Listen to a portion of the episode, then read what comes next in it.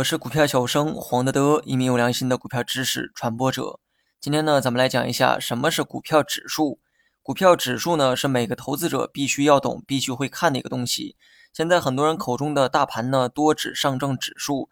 上证指数呢，就是指数之一。另外呢，还有深证成指、创业板指等等。对于新手来说，或许名词后面看到指数才明白它是指数，其实不然。上证五零、沪深三百以及各个行业板块呢，都属于指数。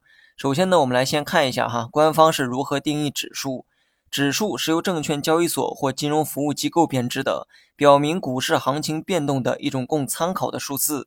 官方解释能听懂的都不是新手，是新手也听不懂这些。所以呢，接下来我就通俗的讲解一下什么是指数。指数呢，你就把它理解成一个班级的平均分。平均分的意义呢，在于了解一个班级的整体水平。那么股票指数呢，也是如此。之所以有那么多不同名字的指数，是因为研究的股票种类啊不同。假如说某个班级呢是体育班，班级里的学生自然都是体育生，而这个班级的平均分呢，可以叫做体育班指数。